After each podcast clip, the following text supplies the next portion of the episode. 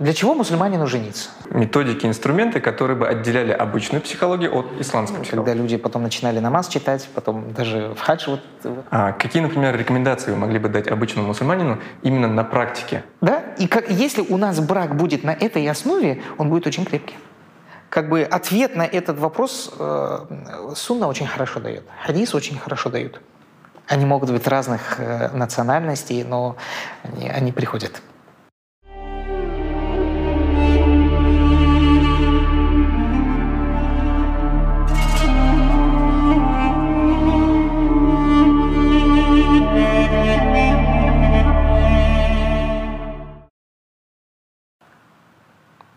Ассаляму алейкум, дорогие братья и сестры. Сегодня у нас в гостях Абдулязиз Давлетшин, исламский теолог, преподаватель и практикующий психолог.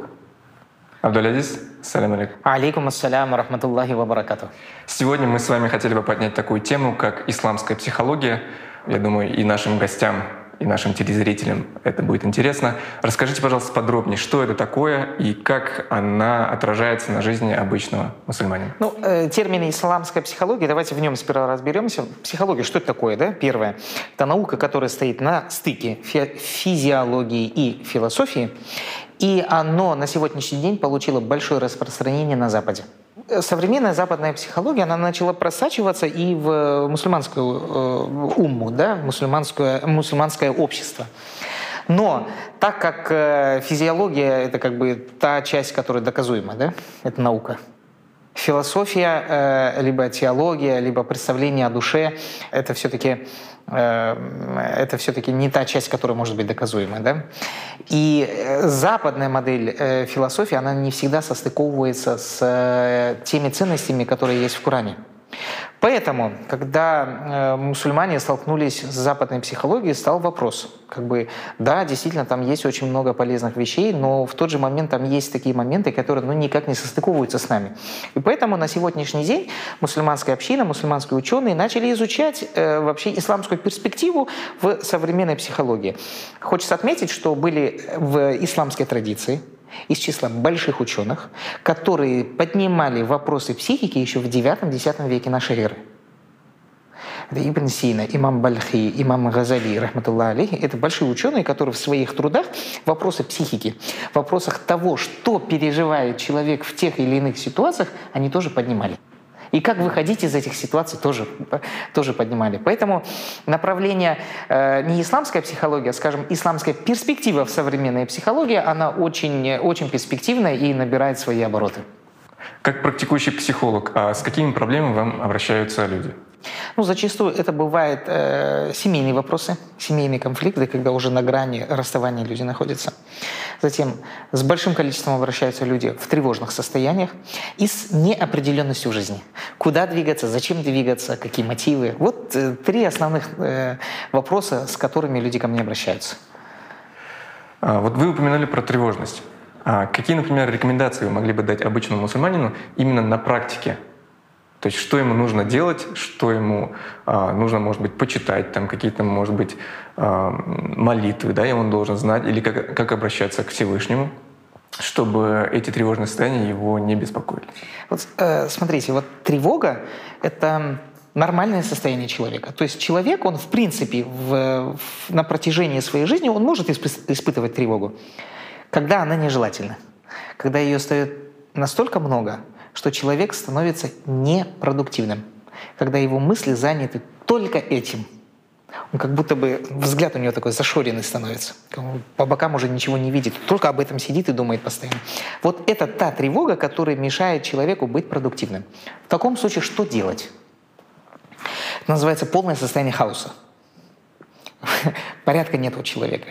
И наша работа с ним заключается, вот мы идем от хаоса к порядку, это раз. Второе самостоятельно что может сделать человек? Он может на бумагу выписать, бумагу поделить на две части, этот листочек, и расписать плюсы и минусы вообще, что, что происходит, что он чувствует, что испытывает.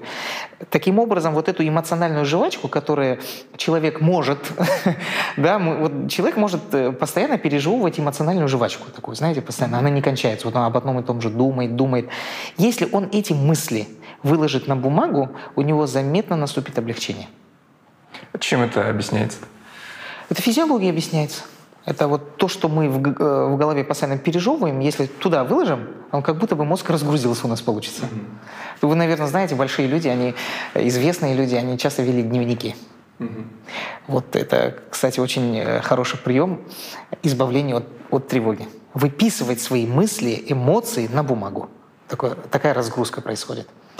Хорошо, и для понимания наших телезрителей, может быть, а, вот какие-то конкретные ну, э, методики, инструменты, которые бы отделяли обычную психологию от исламской психологии, о которой мы сегодня ведем речь?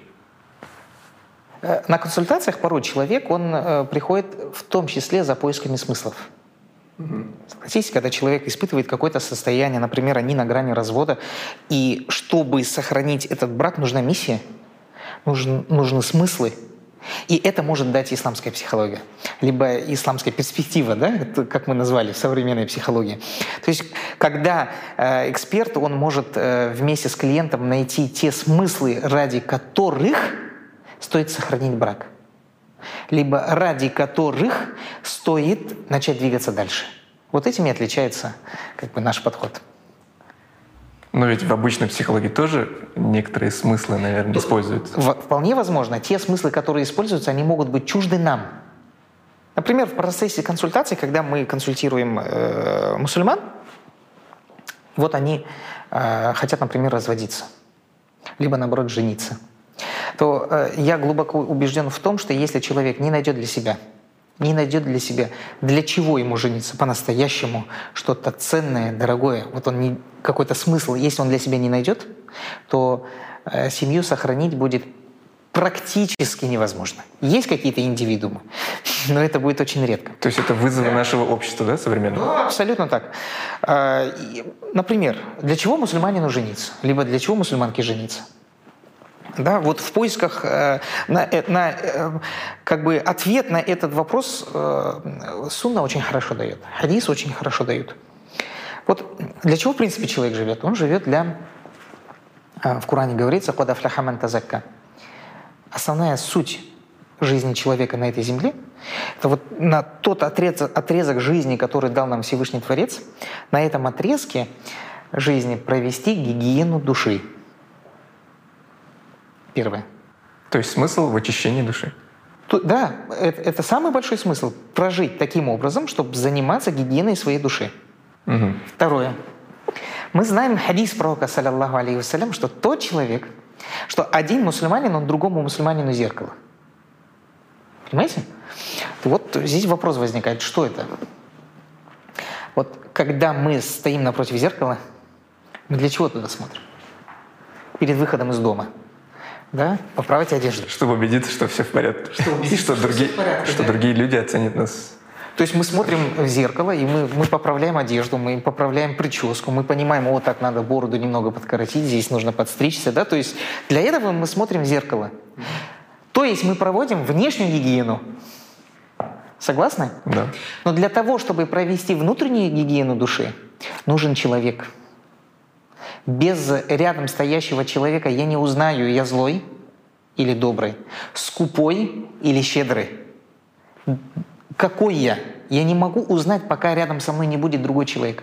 Находясь в пустыне а одному, мы не узнаем, мы щедрые или нет. Мы не узнаем, мы добрые или нет. Обязательно нужно для этого общество. Когда я с вами сижу, вот, например, у вас сейчас ваш определенный вид, да, то есть вы, э, вы ну, как бы как волонтер, да, сейчас выступаете, я сейчас как лектор выступаю, да, мы знаем друг друга сейчас с одной стороны, но мы же многогранны, и по-настоящему нас может знать только тот человек, который с нами живет. Когда я домой прихожу, одеваю тапочки, там мне жена обязательно скажет, кто я такой на самом деле. Понимаете? И точно так же наоборот – то есть благодаря другому человеку мы уви- можем увидеть себя. И мы можем узнать, над чем стоит нам работать. Да? И как, если у нас брак будет на этой основе, он будет очень крепкий. То есть если человек изначально он идет в, в у него цель, он, он ищет довольство Творца, он в этой жизни, э, что бы он ни делал, он пытается провести гигиену души, то, то естественно, и брак – это помощь ему в этом. Нигде он такое чистое зеркало не увидит, как напротив себя супруга. Вот как один из вариантов. И напрашивается вопрос, к вам приходят только мусульмане или не только? Ну, зачастую мусульмане. Либо те люди, которые близки к исламу. Они могут быть разных э, национальностей, но они, они приходят. А бывало ли такое, что человек, будучи не мусульманином, угу. не зная каких-то хадисов, а, аятов, но а, пройдя вашу консультацию, исламскую психологию, которую мы назвали да, в начале, а, он искренне интересуется исламом. Да, да. И для меня, э, то есть это, это пример не один, когда люди потом начинали намаз читать, потом даже в хадж вот в этом году, э, или в Умру, нет, не в хадж, в Умру в этом году съездили. Для меня это, я считал, что это вот она, вот он результат работы. Эти люди теперь в исламе. А как вы считаете, что именно сподвигло их к такому выбору? Они э, увлеклись Кураном они увидели его э, как действительно мощную книгу, что там огромное количество полезной информации, и через это они пришли в ислам. То есть изначально я их туда как бы рекомендовал эту книгу, потом мы с ними обсуждали многие моменты, и сейчас они в исламе. Альхамдулилля. То есть их привлекла практическая сторона, которая помогает обычному мусульманину выстраивать свою жизнь таким образом, чтобы она а, была более гармонична и чтобы мусульманин не терял из виду вот эту цель. Да, да. А, ранее вы а, упоминали о том, что одним из вопросов является тревожность. Угу. Вот как обычному мусульманину в течение дня, что ему нужно сделать, что ему нужно, может быть, читать, знать, о чем напоминать себе, да, чтобы вот в наше непростое время как можно меньше пребывать в состоянии тревожности. Разгружаться нужно, а для этого намаз может помочь.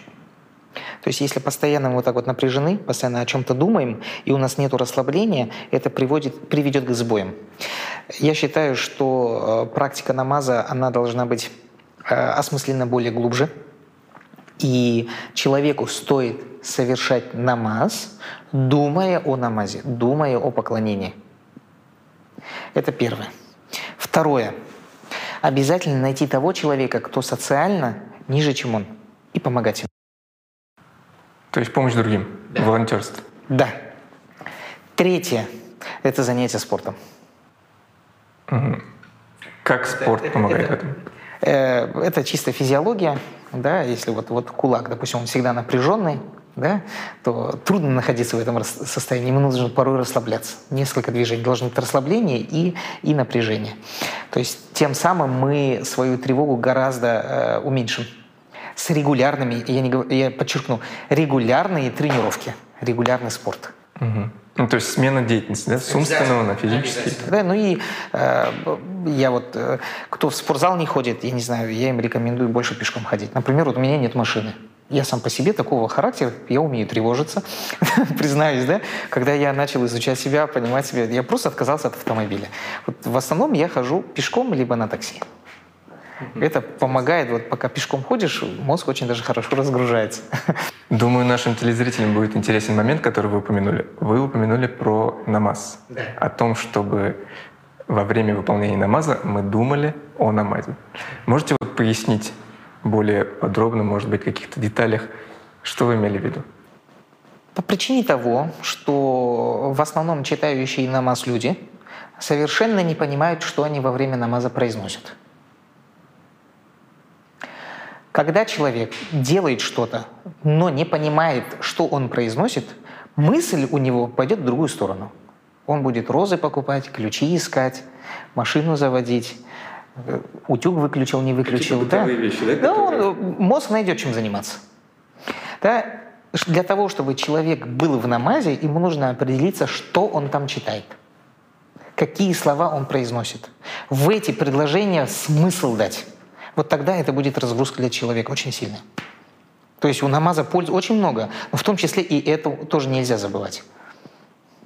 То есть, чтобы сачда, вот этот земной поклон, который мы совершаем, э, если человек просто придаст смысл этому действию, а еще придаст смысл э, тем словам, которые он произносит там, находясь в сачда, это уже, это же великолепно. И опять мы приходим к теме смысла, да? И вот этот да. смысл в намазе, он как-то, наверное, перекликается с тем смыслом, которым мы говорили про семейные отношения. Обязательно. Я хочу вот э, такой небольшой момент. Вот про намаз, сажда, да, мы говорили. Э, сажда, если вы посмотрите вот со стороны, да, это же земной поклон, это состояние абсолютной покорности и состояние абсолютного бессилия. Да, вот эта форма сажда. Где человек может сажда сделать? Это перед тем, который... Э, э, перед настоящим Творцом это можно сделать. Это состояние бессилия, состояние покорности. Это признание, что мы, э, мы созданы. Хочется хадис рассказать вот о том, э, как вот молитвы принимаются да, Всевышним Творцом. Э, хадис. Давайте вспомним, он многим известен, что молитва троих – она не отвергается Всевышним Творцом. Первое – молитва путника. Второе – молитва отца за сына. Третье – молитва больного. Да? Я сейчас смысл хадиса передаю не, не, не дословно. Обратите внимание, что этих троих объединяет – что объединяет путника, когда он молится? Э, вернее, что испытывает путник, когда он молится? Да, слова эти были сказаны полторы тысячи лет назад. Представим караван с верблюдами, который идет из Медины в Шам, который проходит э, пустыню. Э, в, в любой момент могут подняться бури да, в любой момент могут выйти разбойники. В любой момент тот колодец, куда они идут, он может оказаться сухим. Что испытывает путник? Это полная неопределенность? Бессилие. Бессилие. Перед окружающим миром, который находится. То есть он может управлять верблюдом, он может его поднять, опустить, он может его нагрузить, он может подготовиться, насколько он может, но у него бессилие. Хорошо. Молитва отца за сына – ну, видимо, имеется в виду, когда какие-то сложные ситуации. Сложная молитва отца за сына. Когда отец молится за сына, что он испытывает? Обычно проблема есть отцы и дети, да? Одни других не понимают обычно, да? Либо сын куда-то уехал, и вот отец здесь находится, он переживает, что он испытывает? Тоже состояние бессилия. Что испытывает больной, когда очень сильно болеет? Тоже состояние бессилия. То вот это, этот момент, если э, мы поймем и будем молиться Всевышнему Творцу о некоторых моментах, да, вот когда мы, когда мы молимся, обращаемся к Всевышнему Творцу, если мы будем испытывать состояние бессилия, эта молитва будет услышана Творцом. Это очень важный момент, он тонкий момент, но он работает. Думаю, да. Вот, э, а как на практике достичь вот этого состояния, состояния бессилия? Это же, э, это же рассуждение, размышление – я могу это сделать или не могу. И когда мы четко говорим, я это сделать не могу, мы это признаем, а кто может? Тот, кто этот мир создал. И вот такой честный диалог у нас идет с ним. Я не могу, а ты можешь. Ты знаешь, а я не знаю. Ты будущее видишь, а я не вижу. Ты создаешь, а я нет. Ты даешь здоровье, а я нет. Ты даешь уважение и почет, а я не умею этого делать. Вот он, состояние бессилия к Творцу. Еще могли бы вы рассказать какие-то конкретные примеры из жизни пророка, mm-hmm. мир ему благословения Аллаха, которые относятся вот к теме нашего разговора? Да, например, э, практика нашего пророка, мир ему благословения, когда он сталкивался с какими-то трудностями, он обращался к намазу. Видите, поведение пророка. С трудностью столкнулся, через намаз эту трудность решает. Это, это очень важная практика. Следующий пример пророка Муса, мир ему и благословение. А, вообще в Коране про Мусу, алейхиссалям, много что рассказано. И один из таких показательных моментов, когда Муса, алейхиссалям, он убегал от своего общества, которое решило поступить с ним несправедливо, он приходит в одну местность, он видит колодец, он видит, люди э, поят своих овец – он увидел двух девушек, которые не могут своих овец напоить, потому что конкуренцию с мужчинами выиграть не могут. Он им помог, а после того, как он им помог, он сел под дерево и про прочитал дуа. «Робби лима анзальта иляйя мин хайрин фатир». «О Аллах, что бы ты мне не дал из блага, я в этом очень сильно нуждаюсь». И Аллах Всевышний ответил на его молитву. Он ему и безопасность дал, и семью ему помог создать, и имущество дал. Поэтому если мы будем молиться с, в состоянии бессилия, оно обязательно будет принято Всевышним Творцом. И в завершении нашего диалога хотелось бы спросить, какие пожелания вы хотели бы озвучить нашим телезрителям и всем мусульманам? Побольше читать, изучать, стараться быть полезными и заниматься спортом.